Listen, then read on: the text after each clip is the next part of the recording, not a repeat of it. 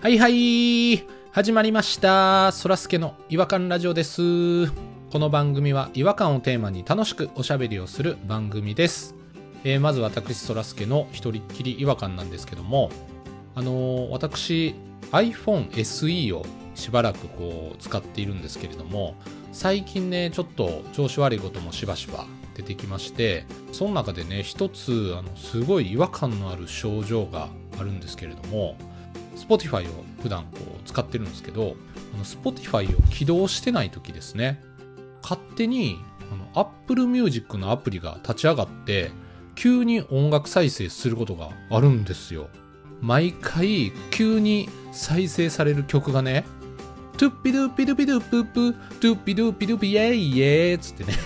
ミーマイのドゥビドゥビが流れおるんですよ確かにね友達の結婚式の余興でこのトゥッピドゥピをね採用して取り込んだことは確かにあるんでそれがね残ってるんかなと思うんですけど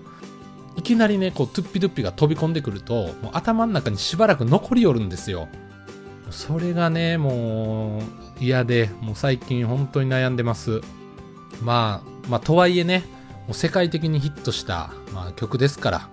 あのーまあミー前にねあやかって今日の配信も元気にこうトゥッピドゥピしていきたいなと思っておりますそれでは行きましょうそらすけの違和感ラジオ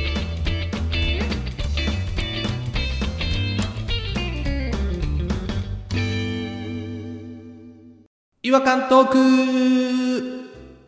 違和感を愛する専門家違和感ニストたちが違和感を持ち寄り寄り添い目でしゃぶり尽くすコーナーです今夜お越しいただいている違和感ニストはアイルトンピローさんとバイノーラル弾丸ですうん、うん、うん、弾丸、弾丸、弾丸。うん。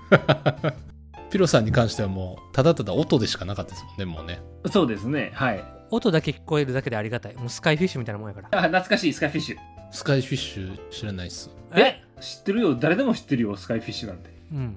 空の魚ってことですかまあ一応ユーマなんやけど、そうそうそう未。確認生物なんやけうんうんうどん、顔見たらわかりますかね顔ってもう早すぎんね早すぎんねてうん何にも捉えられないって言われてる魚。魚ってか空中で飛んでるねんけど。だから普通の肉眼じゃ見えへんの。カメラでもう超スローでその風景を捉えると一瞬だけこう映ってるんでね。そう。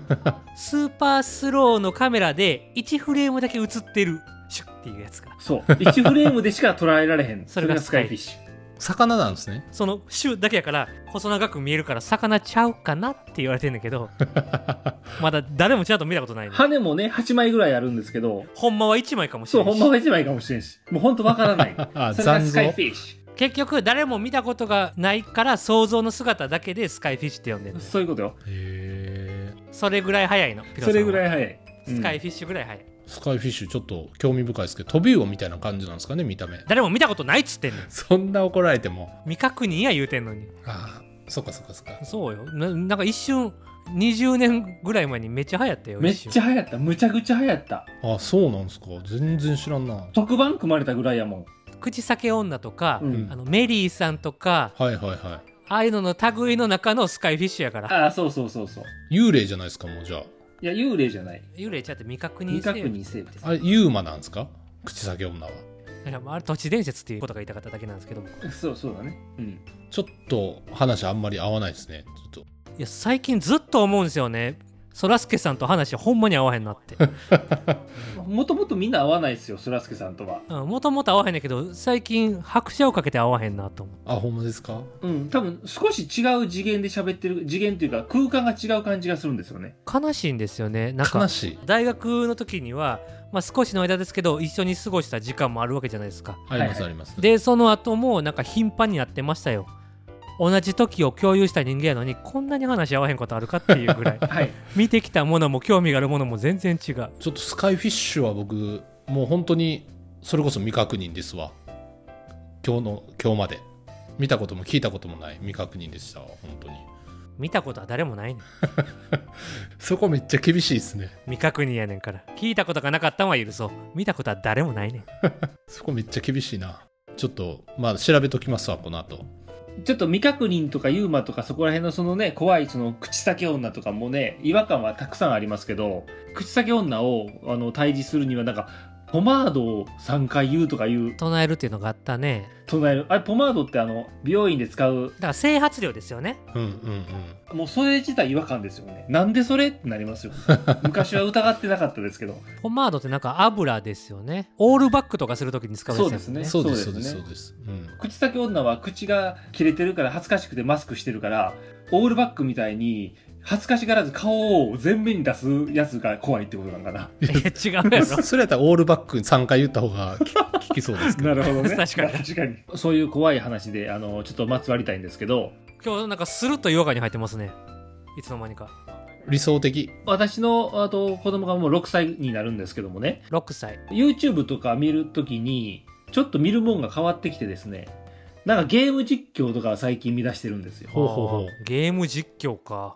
パソコンのローカルの怖いホラーゲームって結構あるありますね海外のやつとか、ホラー系の。で、そういうのを解説しながらやってるのを最近見てて、見るのはいいんですけど、やっぱ怖いんですよね、6歳だからうん。でも見たい。なるほど結局やっぱトイレ行けなくなっちゃうんですよ、一人で。あ怖くて怖くて。ああ。で、ついてきてついてきてって言うんですけど、で僕、まあ毎日ついていってるわけですよ、夜とかも。んで、少しだけトイレを、こう、扉を開けて、そっから見てるんですけど、密室が怖くなっちゃったよな、うんで、チラチラチラチラおしっこしながら僕の方がいるかどうか確認するんですよ。振り向いた時に僕がすごい怖い顔とかしてたら余計怖くなって、うわーって泣いたりするんですけど、 そんな なんでそんなことするんですか正面ちびるでそういうことをすると、あの僕が見に来るのも嫌になってくるわけですよ。怖いから。まあそうねうん。で、もう何もせえへんからって言うんですけど、怖いからっていうことで、最近息子が編み出したのは、メガネだけ置いてくれっていう言うんですね。トイレの前にうん。なんでメガネなんて言うと、本当は見てほしいんだけど、なんかたまに怖いことされたり脅かされるから嫌やと。来てほしいけど嫌。じじゃあ、メガネやったら何もせん。メガネやったらパパが見てる雰囲気が出てるから怖くない。雰囲気が感じるってこと見てるのと一緒やとメガネ。だからメガネだけをドアの隙間からに置いてくれって言うんですね。むちゃくちゃ違和感で、すごいな一回やってみたんですよ。あやってみた、うん少しだけメガネが覗けるぐらいの扉を開けますと。そっからじ、あの、床にメガネをその隙間にこう見てる風に置くと。で、ちょっと離れて見てみたんですよ。むちゃくちゃ違和感の光景ですよ。えだからもうピロさんはちょっと離れてるっていうことはトイレの前にはいないですねもういないいないいない。メガネさえ覗いとけば怖くない域に達してしまったんです、彼は。お守りやんただの メガネにおしっこ飛んだりしてへんかいやいや、そこが問題なんですよ。最初はね、あの、扉の外側から覗いてる感じやったんですけど、もうメガネだけ貸してくれればいいわとかって言うから、メガネ貸してたら、急にメガネがなく、なかった時期があったんですよ。ほで、覗いたら、もうメガネがトイレの中まで進出してるから、汚い汚い汚いっつって。めっちゃ怖かったねそう もっと近くで見てってなってたんやそういうこと、そういうこと で、どんどんメガネが近づけるっていうね。う。ピロさんの息子さんですね。それはなんか。でも怖いものが好きなそういう系が好きなのはやっぱピロさんの息子って感じやなあまあまあ、そうですね。ポニーさんもピロさんも好きやったんですよねホラー系のやつとかそうですね。そっち系は好きでしたね。ホラー系はねうん。うん僕それがちゃん苦手なんですよあ、ダンカンさんはそっちが苦手なのか、怖いのが。人が脅かすっていう方が苦手ですねうん。ああ。だから別に夜の墓場とかは大丈夫なんですけど脅かされることが約束されてる空間あ。なるほ ど。それが一番苦手な んですよそれもだからその小学校1年生の時ですかね地元のめっちゃちっちゃいお化け屋敷に連れてかれておうほう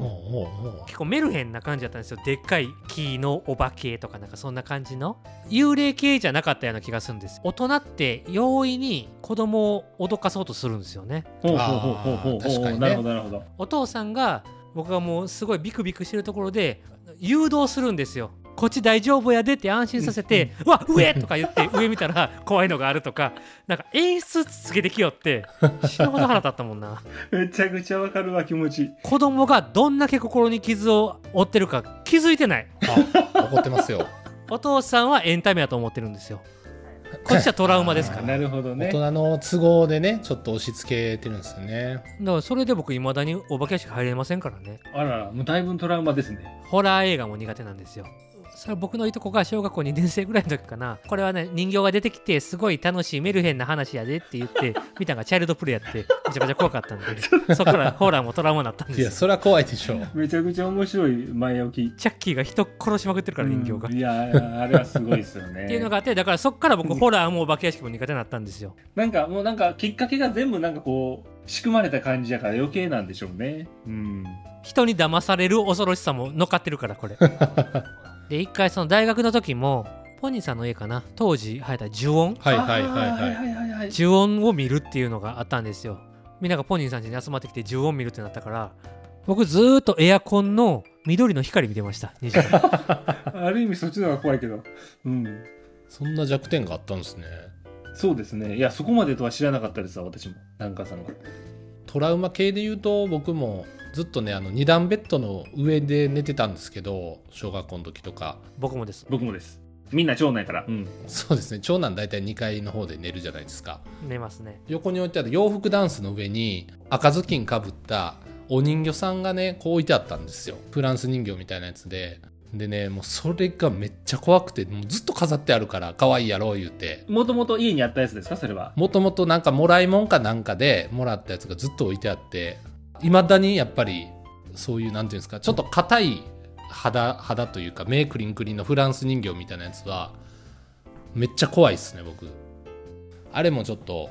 なんか大人のエゴでね子供にトラウマを植え付けてるパターンの一つやなって思っていや何もされてへんやんけお前それなんか夢に出てきたとかそういうことじゃないんですよねなんか目が目が動いたりとかするんちゃうかなとかいろいろ想像しちゃってしなかったんでしょでもしなかったんでしょただ昔から人形が苦手だっただけの話よでも2段ベッドありましたね僕も2段ベッドだったんですよ、はい私もはいはい町内から上取っちゃいましたね上でした僕も上でした中学生の時かな阪神大震災があったんですよね、はいはいはいありましたねなんか早朝やったじゃないですかそうですねそうですね5時とかうんうんアホほど揺れたんですよね京都でも、ううん、うんん、下弟が寝てるから僕もずっと叫んでたんですよえ「おい揺らすなやめろふざけんな揺らすな! 」揺れてる間ずっと怒ってて揺れが収まったら「やめろ!」って言ってるやろってバッて下見たら誰もいひんかったからめっちゃゾクゾクしましたうわ怖っ怖っ僕以外も全員今に避難してたんですよ僕だけずっと叫んでた弟のせいにしてそういう二段ベッドのトラウマはありましたけどねいろんな怖さがありますねそこの話にいろんな怖さがあるえそらすけさんはホラーは得意っていうか好きな方ですかあのーその幽霊が出るホラーっていうのはうんそんなに怖いと思わへんへえのですよなんか非現実的すぎてでもねあーあのー人間がどんどん怖くなっていくやつ顔挟まってドアの隙間から覗いてるああーあはーいシャイニングねあシャイニングシャイニングはあんなんとかはめっちゃ怖いなと思いますあだから実際の人間が狂っていくとかそうです病気そうです殺人とかのやつは怖いってことや怖いしちょっと興味もありますねうわ興味はね怖い興味あるの嫌やなだからその未確認生物には興味ないってことやんな未確認生物には全く興味ないですやっぱり確認できるもんじゃないと、小さい時は異様に畏怖してたとい うか怖がってたというかうん天井のね木の模様がお化けに見えたりみたいあーあなりましたねめっちゃ意識ししてましたもん、お前ほんま二段ベッドの上でずっとトラウマを植え付けられと んな横には人形上には木目がほんで下には弟がいんねやろて弟そんな 怖いもんかぐっすり寝てる弟がいますめちゃめちゃ怖いもんみたいな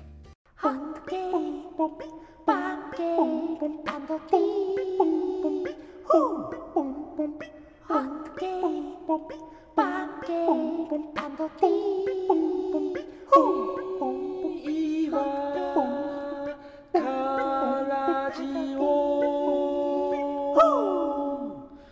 違和感の国日本はい、えー、ということでちょっと季節外れのホラー話みたいになりましたけれどもホラー話でそそうですねはいまあでも可愛いですねやっぱピロジュニアのそのメガネのね対策ほっこりしましたなんか だからメガネを次は何を求めてくるかがちょっと怖いですけど相当ホラー好きになっていくんじゃないかなそうで すねピロさんも怖い話好きすぎて稲川淳二の怖い話のモノマネずっとしてましたもんねやってましたねあ見たことあります僕も 田舎中に見に行きましたもんね旦那さんと一緒に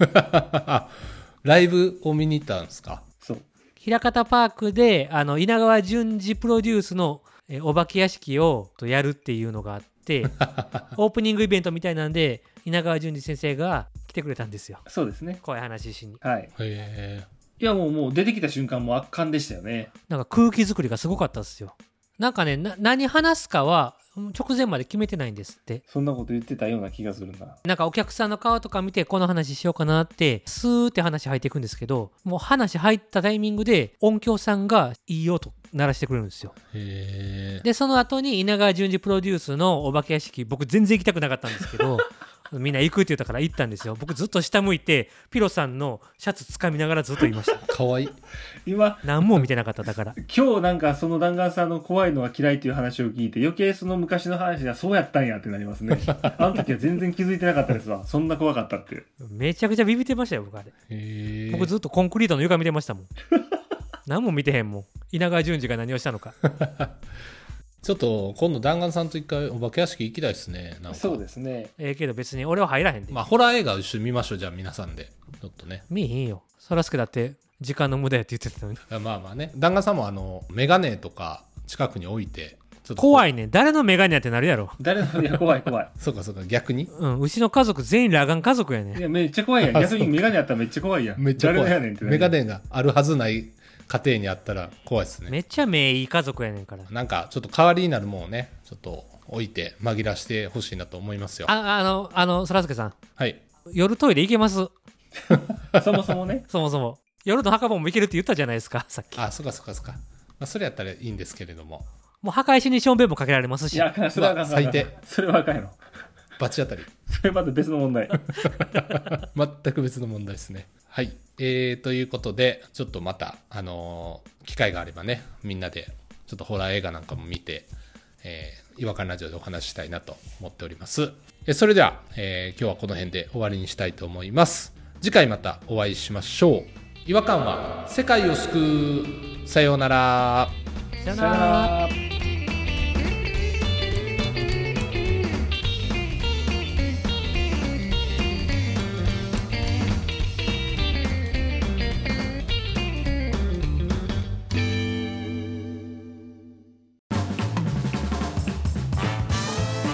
お聞きいただきありがとうございましたそらすけの違和感ラジオは Twitter 改め X をやっておりますご意見ご感想や皆さんが感じた違和感などは「ハッシュタグいわらじ」でポストしてくださいいわはひらがなラジはカタカナですフォローお願いします